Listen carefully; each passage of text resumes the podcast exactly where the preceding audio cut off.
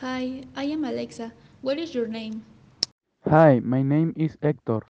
Hi, my name is Monse. Hi, my name is Rodrigo.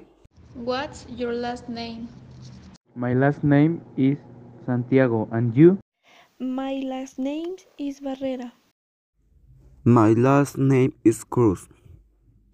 My last name is Trejo. What's their years old? We are 15 years old. And you? 15 years old. What is your nationality? We are Mexicans, and you? 2. Where do you study?